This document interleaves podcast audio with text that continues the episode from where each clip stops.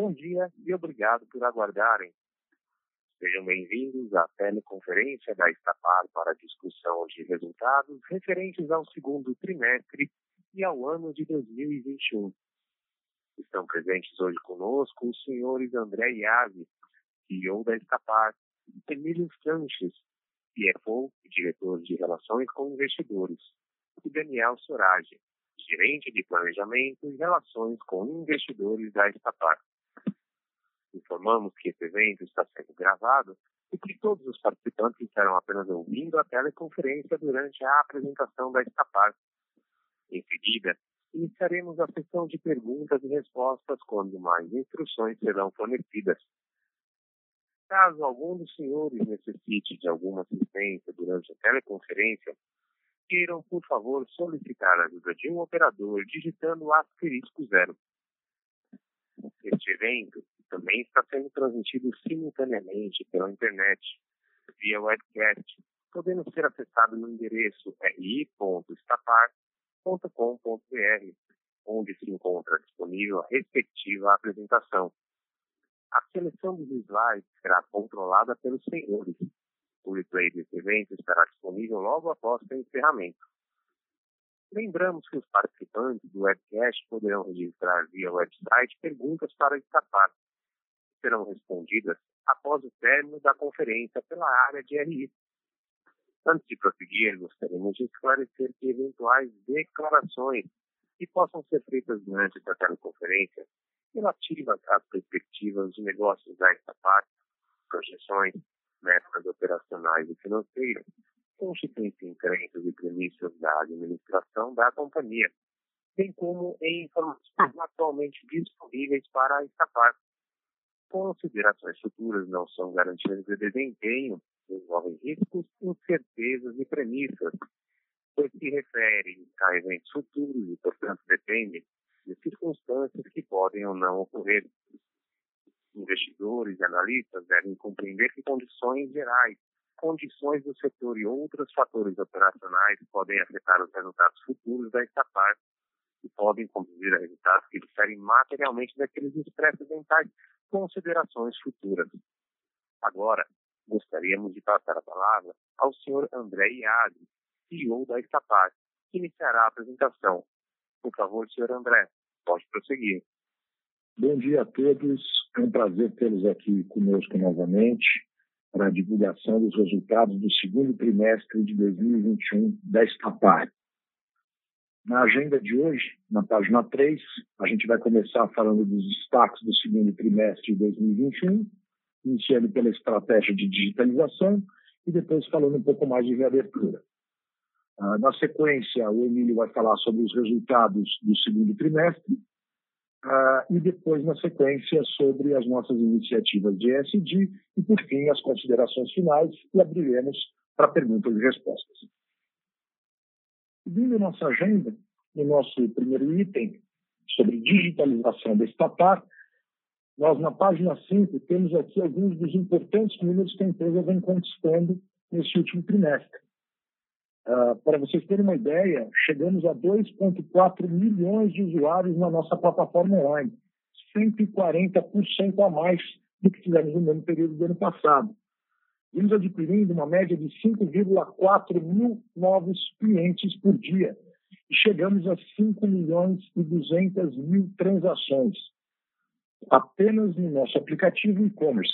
Isso é nove vezes maior do que a gente fez no mesmo período do ano passado. E as receitas chegamos aí a 663% de crescimento versus o que a gente teve uh, uh, no ano passado, apenas na plataforma online. Importante mencionar que a nossa estratégia de digitalização é um pilar muito importante para a sustentação do presente e do futuro da companhia, onde cada vez mais estaremos próximos e oferecendo produtos sob medida para os nossos clientes e na sua jornada dos seus veículos.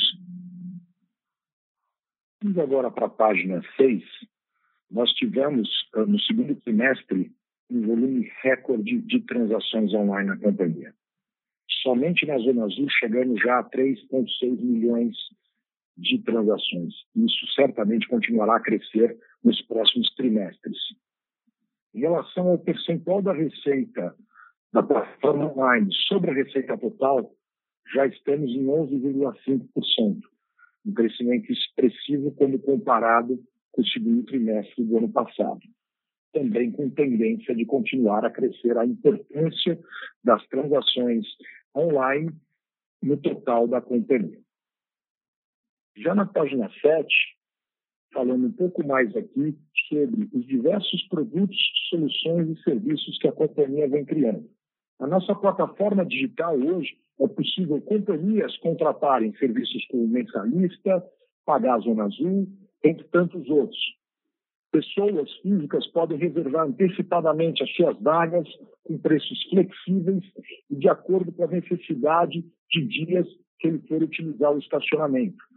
Assim como criamos agora, estamos lançando planos flexíveis para mensalistas, atendendo às novas tendências do mercado e o novo comportamento dos nossos clientes. Para finalizar nossa agenda, no que tange a digitalização, já na página 8, nós podemos ver setores chaves da companhia, como aeroportos e Zona Azul, além da Zona Azul de São Paulo, um expressivo crescimento nas suas transações online. Por exemplo, só a reserva de vagas de aeroportos já responde por 11,4% do faturamento deste uh, setor dentro da companhia. Em relação a operações on-street, já é 40% das nossas receitas são totalmente digitalizadas. E, por fim, a Zona Azul de São Paulo, esse índice chega a próximo a 90%. Seguindo a nossa agenda, vamos falar agora de reabertura já na página 10. É, podemos observar aqui um impacto que tivemos tanto no primeiro trimestre quanto no segundo trimestre referente à segunda onda da Covid, onde tivemos um pico ali entre os meses de março e abril. Já no mês de julho, tivemos um crescimento bastante expressivo na nossa receita chegando a próximo de 70% dos níveis pré-Covid em 2019. Acreditamos que com a continuidade da vacinação e com a liberação de eventos já marcados nas principais cidades do país, essa receita vai continuar a crescer e chegará em breve a patamares pré-Covid. Indo para a página 11, ainda em reabertura, vamos falar da retomada nos maiores setores da companhia. Por exemplo, On Street, pelo gráfico azul, a gente observa que já chegou em julho a 91% do que era em 2019, ou pré-Covid. Shopping centers já atingimos 83%. Edifícios comerciais, 69%. E aeroportos ainda com 56%, mas também percebemos uma tendência de crescimento para os próximos meses. Como falado anteriormente, a nossa expectativa é que em breve estaremos operando em quase todos os setores no nível pré-Covid, em alguns provavelmente superior ao que tínhamos em 2019. Passo agora a palavra para o Emílio Sanches, nosso CFO, que vai falar um pouquinho mais sobre os resultados do segundo trimestre. Bom dia a todos. É o Emílio que está falando. Primeiramente, agradecer a presença de todos no nosso call. Vamos falar sobre os resultados do segundo trimestre de 2021, atualização da quantidade de operações vagas em nosso portfólio, assim como a evolução da nossa receita líquida, nosso lucro bruto caixa e outros indicadores financeiros. Nossa situação de dívida financeira e caixa em 30 de junho de 2021. Indo para a página 13, estamos vendo uma rápida retomada no fluxo das nossas operações. Apesar de ainda termos sido impactados fortemente no mês de abril, estamos mantendo foco na rentabilidade das operações, assim como a disciplina operacional de nossa equipe para não perder a qualidade de nossos serviços. Estamos com 645 operações e mais de 390 mil vagas. Fechamos o último trimestre na média histórica desta parte. Avançando na página 14, Nesse trimestre, já observamos recuperação em nossa receita líquida, apesar do impacto no mês de abril. Lembrando que alguns estados do Brasil ainda estavam em quarentena. Dobramos nossa receita e a recuperação está em todos os nossos segmentos. Com a vacinação em todo o Brasil e aberturas que já estão acontecendo e vendo nosso faturamento de julho e agora no mês de agosto, estamos super confiantes que em breve nossa receita estará em patamares pré-pandemia. Na página 15, nosso lucro bruto caixa para IFRS 16 em FRIC, que no final imposta para a geração de caixa, mais do que acompanhou nossa receita. Crescemos 155%, atingindo 23,4 milhões de reais. Fruto da recuperação da nossa receita e pela gestão eficiente que a companhia fez nos custos e despesas ao longo do ano. Praticamente todos os segmentos com geração de lucro positivo, exceto concessões off-street, devido às negociações ainda em andamento com a Infraero e os aeroportos Santos Dumont e Congonhas. Lado positivo, a nossa operação de Zona Azul de São Paulo já chegou no biquíni, dentro de nossas projeções, antes de completar um ano de operação. Na página 16, demonstramos nosso EBITDA ajustado, FFO e prejuízo no período. Destaque especial nesse trimestre para a recuperação do nosso EBITDA. Apesar do impacto do mês de abril, viramos o jogo nesse indicador o que reforça nossa confiança para os próximos trimestres, especialmente com a vacinação e a reabertura de todas as cidades do Brasil. O nosso FFO e prejuízo no período sofre impacto direto ainda sobre nossa alta alavancagem financeira. No caso do prejuízo financeiro, os resultados das operações, mesmo que em recuperação, especialmente aeroporto e Zona Azul de São Paulo, ainda não são suficientes para pagar a depreciação e a amortização sobre os investimentos feitos. Indo para a página 17, temos a variação do caixa no trimestre. Começamos com 105 milhões. Tivemos um caixa operacional positivo de 31,7 milhões, maior geração de caixa pós-pandemia, reforçando nossa gestão e renegociações contratuais. Investimentos em CAPEX no período totalizaram 19 milhões de reais. Amortização de dívidas bancárias e pagamentos de juros totalizaram 45,8 milhões. Fechamos em 30 de junho com mais de 72 milhões de reais em nosso caixa, nos permitindo manter os investimentos necessários e amortizando dívidas de curto prazo. Na página 18, vamos falar sobre o nosso endividamento e, na sequência, sobre o nosso plano em andamento de negociações de dívidas de curto prazo. Nossa dívida bancária total está em 923,8 milhões. Em caixa temos 72,2 milhões, totalizando uma dívida líquida em 850,8 milhões de reais. Nossa dívida vencida até o final do ano está em 331 milhões. E a seguir, vamos explicar como está o plano de equalização das dívidas com os bancos. Agora, na página 19, atualizamos o nosso plano de equalização de dívida de curto prazo, que totalizam 331 milhões de reais. 120 milhões em fase final de negociação para ser concretizada ainda no mês de agosto, passando o vencimento para 2023. 159 milhões refere-se à dívida do projeto Zona Azul de São Paulo, sendo que 150 milhões terá vencimento em dezembro de 2021. Já começamos as negociações com o Bradesco e Santander. Dos 52 milhões restantes a vencer este ano, parte já está sendo pago com nossa geração de caixa e conforme for nossa recuperação, poderemos liquidar tudo ou negociar algum saldo para pagar no futuro. Nosso relacionamento com os bancos é muito bom e de excelente credibilidade. Em conjunto, estamos estruturando operações que irão manter a empresa saudável e com boa liquidez para mantermos nossos investimentos até nossa plena recuperação da receita. Bom, muito obrigado pela presença de todos e reitero nossa confiança na retomada e recuperação plena da companhia. Agora devolvo a apresentação para o Dega. Um grande abraço a todos. Muito obrigado, Emílio. Bom, seguindo para o nosso próximo tópico da nossa agenda, ESG. Na página 21, a gente mostra para vocês o nosso plano estratégico para essa importante iniciativa. Esse plano é quebrado em quatro pilares, e dentro de cada um desses pilares, você pode ver os stakeholders que fazem parte dele. São eles diversidade e inovação, experiência e segurança do cliente, integridade e transparência e, por fim, ecoeficiência e qualidade. Esse plano estratégico, em cada um dos seus pilares, existem várias ações e iniciativas em andamento ou por iniciar. Isso é o nosso guia da implantação do nosso plano de ESG. Chegando aqui ao fim da nossa agenda, na página 23, vamos falar aqui de considerações finais.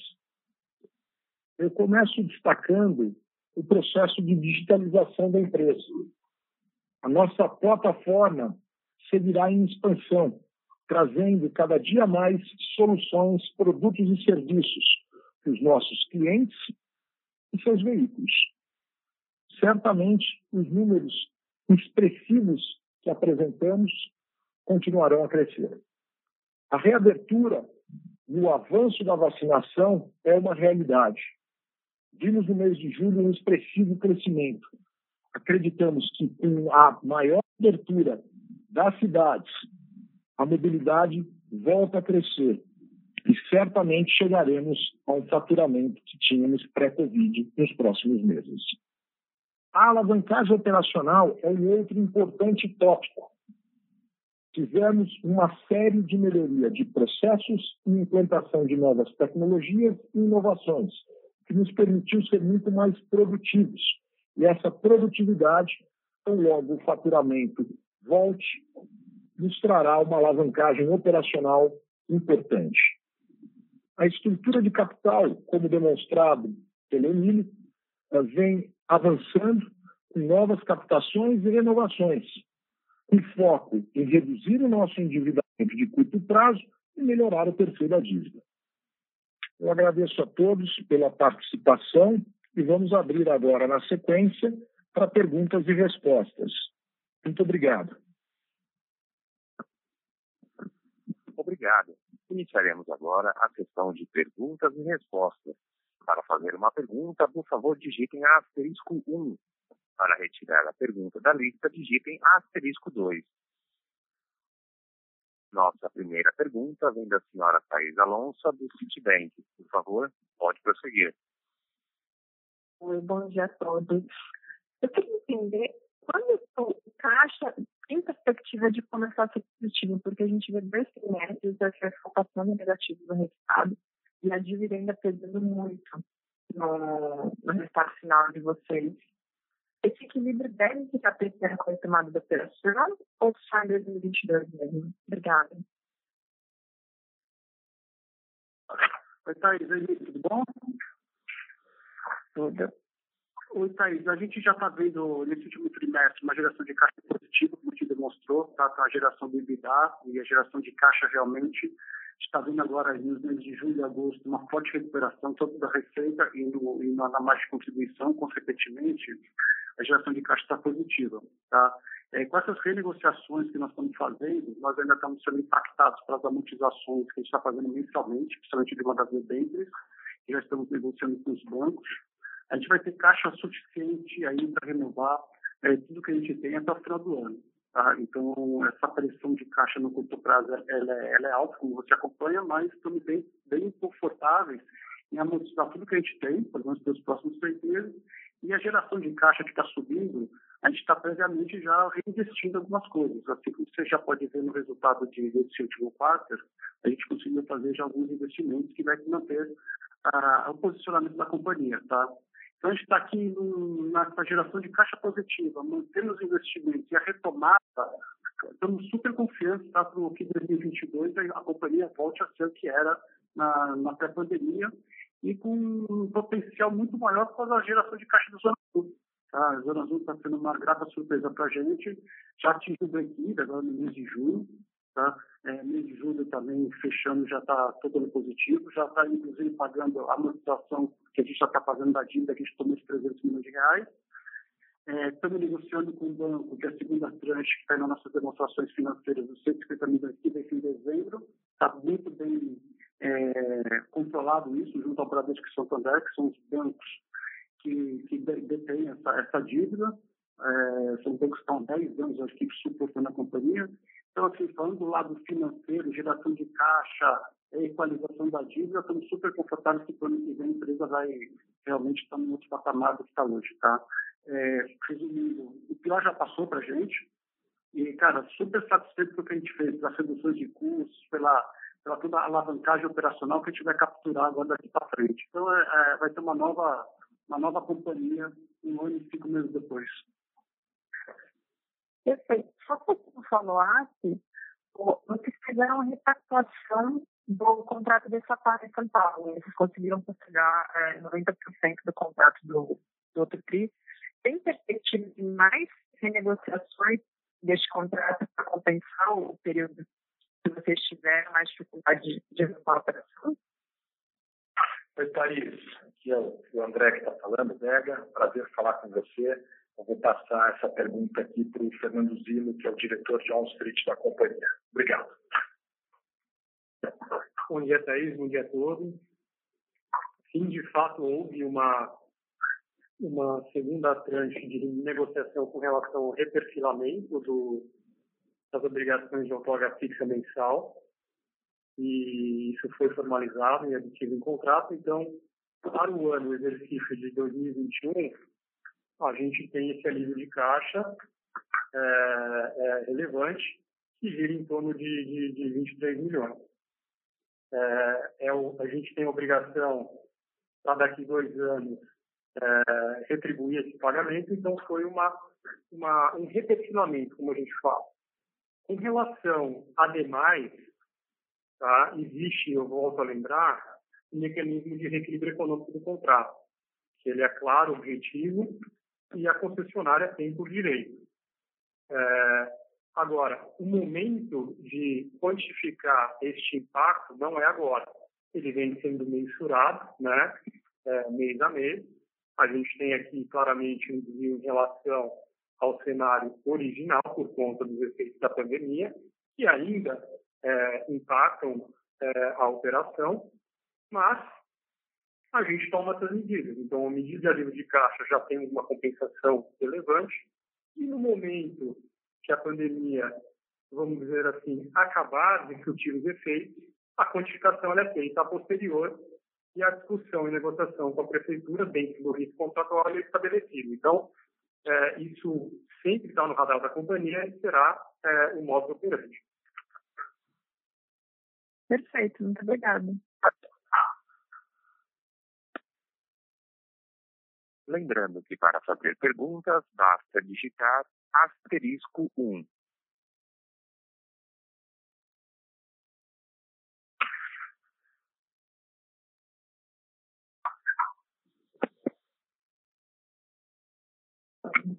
Bom dia, pessoal. Eu sou o Daniel. É, temos uma pergunta aqui via internet do senhor é, Rodrigo Gomes. A, a receita de julho tem alguma sazonalidade ou vocês acreditam que o ritmo de receita de julho seguirá nos próximos meses? Bom, obrigado, Daniel. Uh, obrigado pela pergunta que veio aí de um dos nossos ouvintes.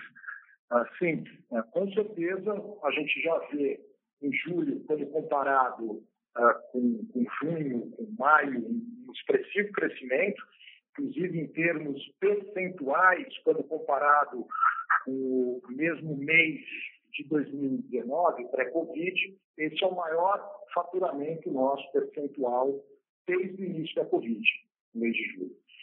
A gente já tem visto o mês de agosto uma, uma, uma tendência de se manter esse crescimento, naturalmente com abertura maior das principais cidades brasileiras, né? e a gente tem aí uma certeza muito grande, um nível de conforto grande de acreditar que, que em breve uh, as coisas vão voltar aí aos níveis de pré-Covid, uh, se se manter a abertura da forma que ela está ocorrendo.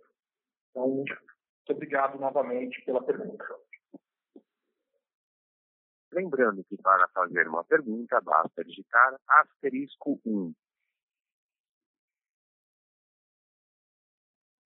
Encerramos neste momento a sessão de perguntas e respostas. Gostaria de passar a palavra ao senhor André Iazzi para as considerações finais. Por favor, senhor André, pode prosseguir. Eu gostaria de agradecer a todos aqui presentes, em especial aos funcionários da companhia, que tanto trabalharam de forma árdua ao longo desses meses da Covid. Não foi simples, mas a ótima notícia, qual, tal como falada pelo Emílio, é o pior já passou, ficou atrás. mês de julho nos dá muita confiança do que, que está acontecendo, do que está por vir.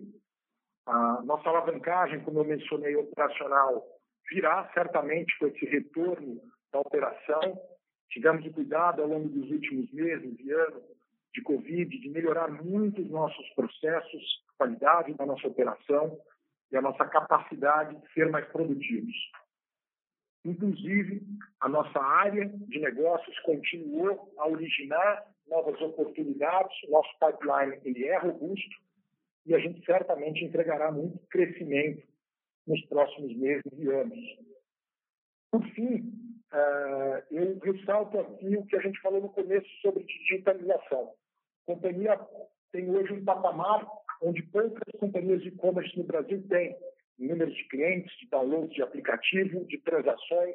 Isso nos permite aumentar bastante a nossa cross-selling, a nossa venda entre os nossos produtos, os nossos clientes, fidelizando e também abrindo novas avenidas de crescimento para a companhia em novos produtos e serviços que a gente certamente vai oferecer. Agradeço novamente a todos, um bom dia, muito obrigado, um abraço. A audioconferência da Estapar está encerrada. Agradecemos a participação de todos e tenham um bom dia.